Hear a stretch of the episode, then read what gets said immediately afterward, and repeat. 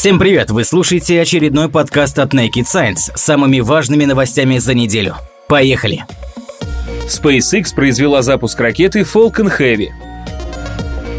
Основанная предпринимателем Илоном Маском компания SpaceX запустила самую мощную ракету-носитель современности – сверхтяжелую Falcon Heavy – Напомним, вы могли видеть трансляцию этого знаменательного события на нашем сайте. Боковые ускорители приземлились на посадочные зоны 1 и 2. Они вернулись обратно на космодром через несколько минут после запуска. Напомним, в качестве полезной нагрузки ракеты выступил личный автомобиль Илона Маска Tesla Roadster. На водительское сиденье авто поместили манекен по имени Starman. Напомним, на сегодняшний день ракета Falcon Heavy является мощнейшей ракетой-носителем из всех существующих. В основе ракеты лежит конструкция Falcon 9, которая уже эксплуатируется эксплуатируют достаточно давно и с большим успехом. В сравнении с последней, Falcon Heavy использует дополнительные боковые ускорители, которые схожи с первой ступенью Falcon 9. Планируется, что носитель сможет доставлять до 63,8 тонн на низкую опорную орбиту, до 26,7 тонн на геопереходную орбиту, до 16,8 тонн на Марс и 3,5 тонны на Плутон. О разработке ракеты-носителя Илон Маск заявил на пресс-конференции в Национальном пресс-клубе в Вашингтоне, округ Колумбия, Колумбия 5 апреля 2011 года. 24 января 2017 года SpaceX удалось успешно провести огневые тесты Falcon Heavy.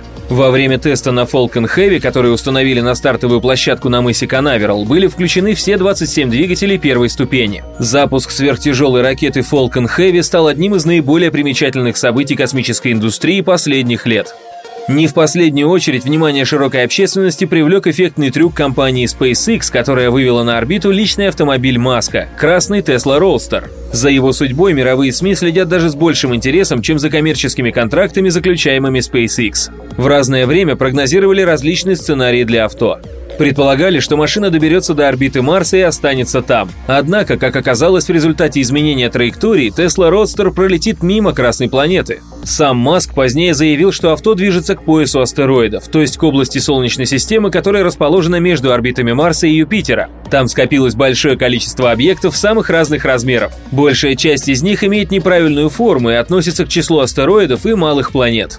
Но, как стало известно сейчас, новый прогноз полета автомобиля также оказался неверным. Об этом заявили сразу несколько экспертов. Наблюдения за Tesla Roadster при помощи роботизированного 50-сантиметрового телескопа в Австралии позволили выяснить, что апогелий орбиты авто будет куда ближе, на расстоянии 1,7 астрономических единиц. Иными словами, автомобиль будет находиться на гелиоцентрической орбите, не доходя до пояса астероидов. По достижении апогелия Тесла начнет движение обратно к Солнцу, Марсу и Земле. При всем при этом первый испытательный запуск Falcon Heavy можно считать успешным.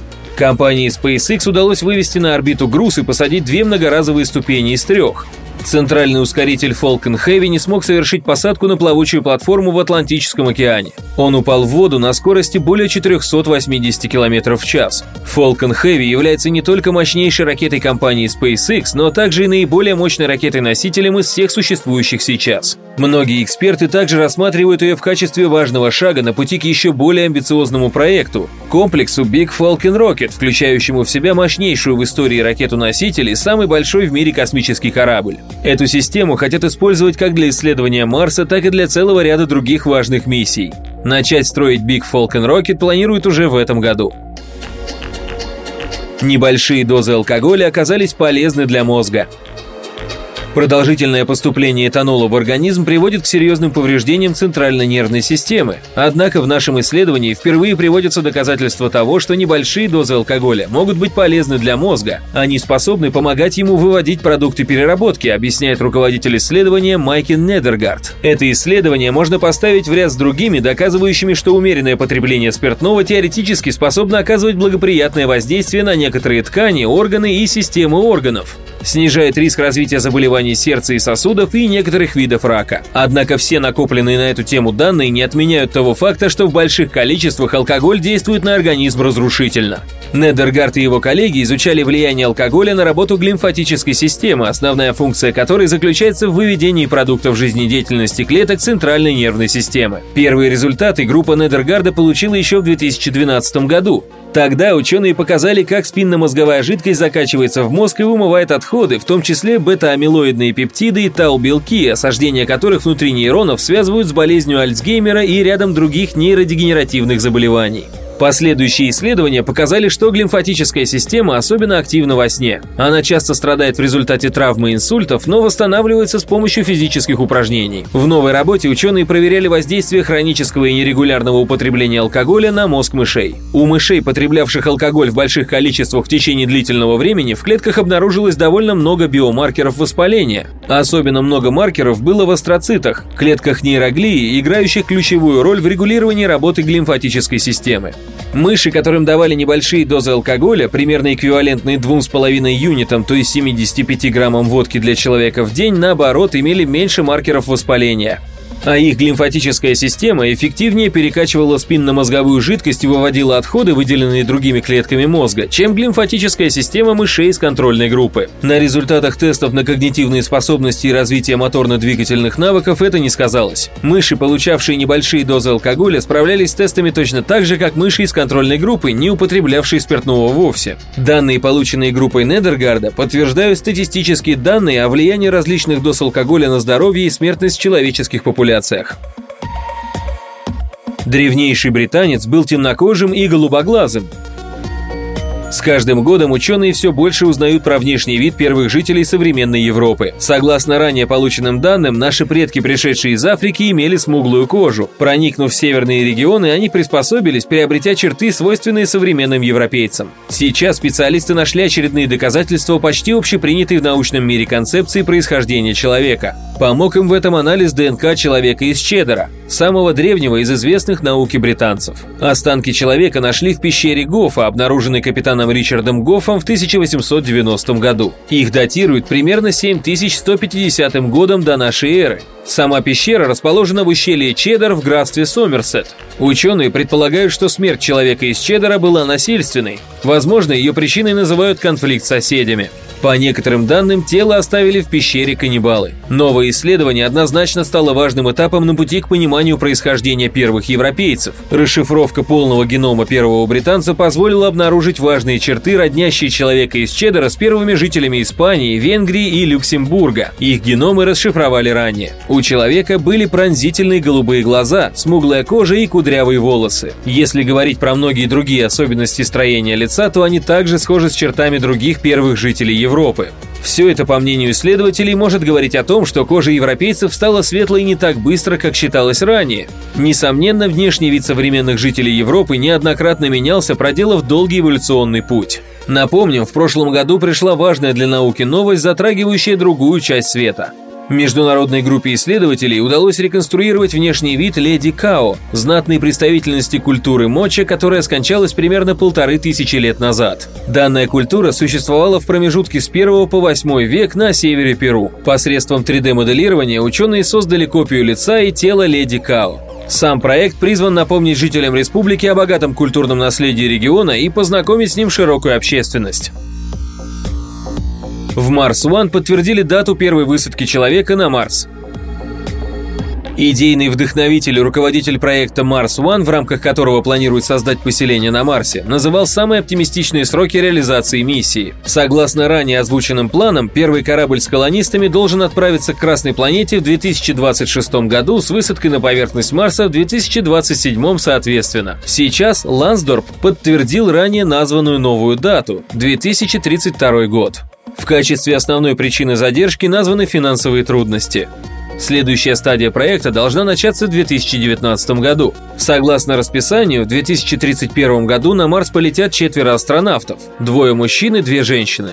Они будут жить на Красной планете в течение двух лет – а в 2034 к ним присоединятся новые колонисты. Аналогичное пополнение произойдет в 2036 году. Стоит отметить, что всего проект Mars One принял 200 тысяч заявок от людей, готовых провести жизнь на Марсе. На данный момент в шорт-листе числится 100 человек. В рамках нового этапа организаторы намерены выбрать 40 претендентов из этого числа, а также подписать соглашение с авиационно-космическими корпорациями. В рамках инициативы предполагают, что первые марсиане смогут выращивать сельскохозяйственные культуры и будут жить на Марсе всю свою жизнь. Иными словами, речь идет о попытке создать на Красной планете новую человеческую цивилизацию. Самые идейные вдохновители Mars One видят в безвозвратной схеме не недостаток, а преимущество. По их мнению, отсутствие необходимости возвращать людей на Землю сделает проект менее затратным.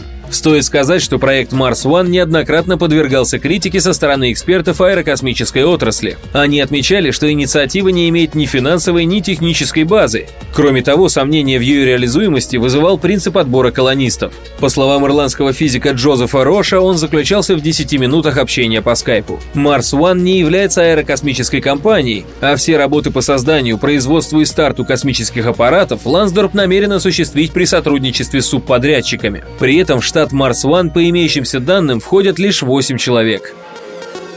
Астрономы впервые заметили планеты в другой галактике. Еще 30 лет назад мы не знали ни одной планеты за пределами Солнечной системы. Сегодня открыты тысячи таких миров поодиночке или целыми системами, вращающихся вокруг звезд нашей галактики. А Синь Юдай и Эдуардо Гуэрос из Университета Оклахомы обнаружили первые экзопланеты за пределами Млечного Пути. Астрофизики использовали данные наблюдений космического рентгеновского телескопа Чандра и обсерватории Smithsonian Astrophysical Observatory, а также один из эффективных методов поиска экзопланет – гравитационная микролинзирование линзирования. Он основан по большому счету на случайности.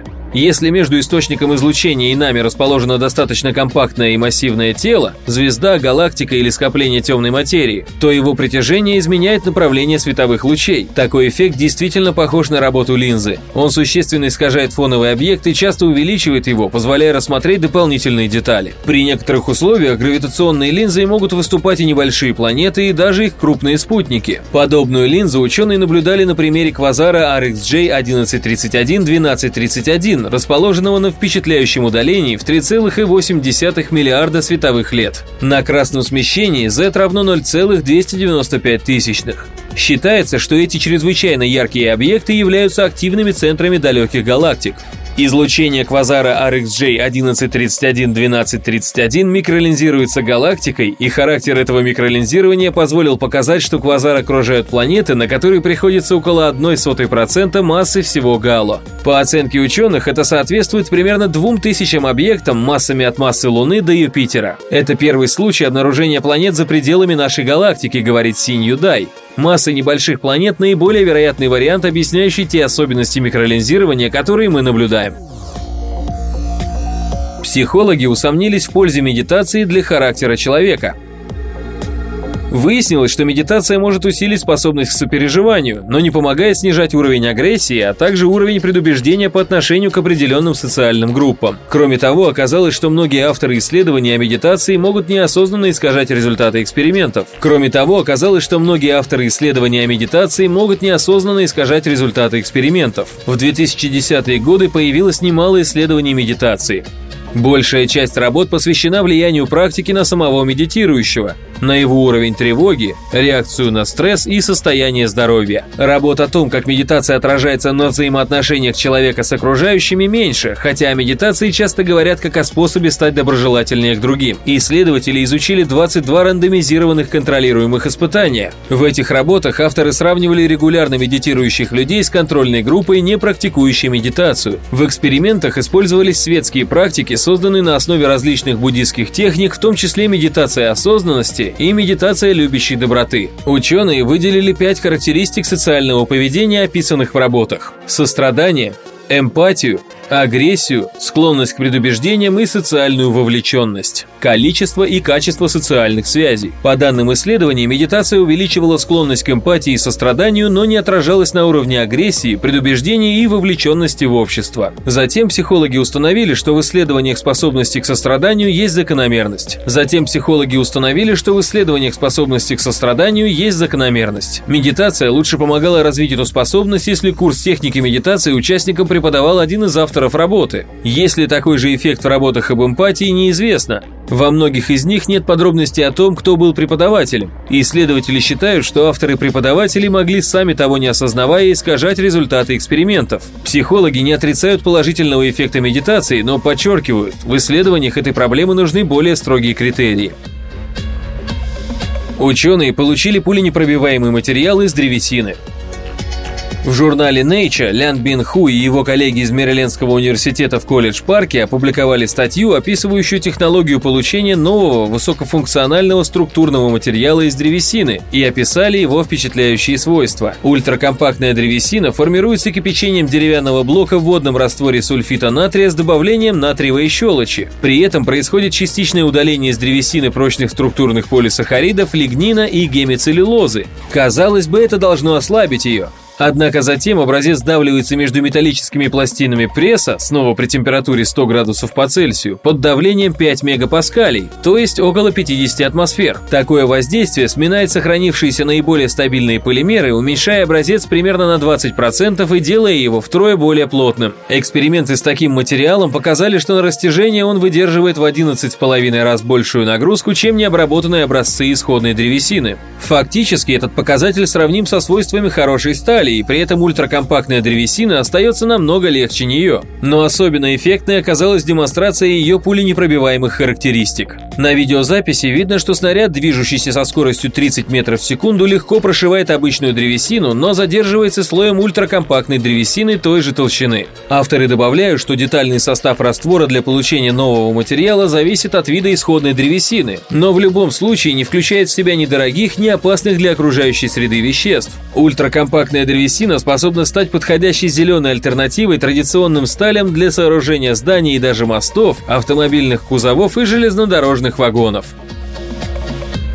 На Большом адронном коллайдере, возможно, получили аддерон – неуловимую квазичастицу – Группа специалистов по физике высоких энергий обнаружила в результатах экспериментов на Большом адронном коллайдере возможное свидетельство существования аддерона, субатомной квазичастицы, предсказанной в начале 70-х. Две статьи с доказательством существования аддерона опубликованы в репозиториях препринтов ArcSIF и в собственной библиотеке CERN и готовятся к публикации в рецензируемых журналах. В тоннеле с длиной окружности 26,7 км на территории Швейцарии и Франции физики разгоняют до скоростей, близких к скорости света, и сталкивают адроны. Элементарные частицы, из некоторых типов которых состоят, кроме прочего, протоны и нейтроны. При их столкновениях рождаются и мгновенно перестают существовать другие частицы. Исследуя поведение этих короткоживущих частиц и характер их движения, физики все больше узнают о природе материи. Эксперименты на Большом адронном коллайдере позволили в 2012 году доказать доказать существование бозона Хиггса.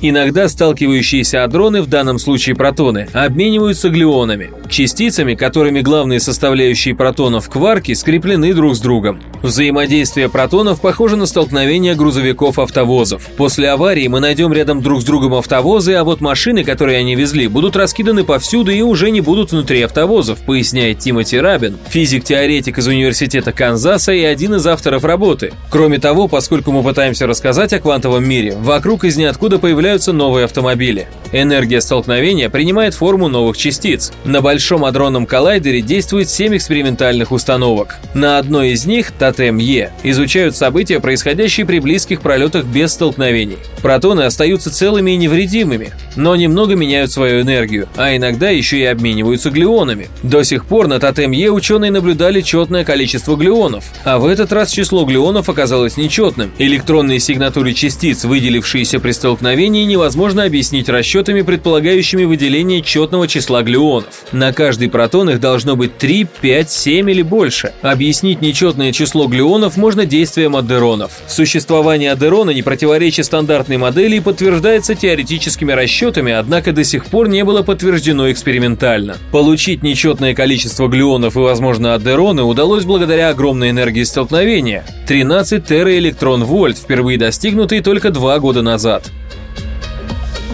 Это был подкаст от Naked Science. Не забывайте читать наш журнал и сайт. До скорой встречи!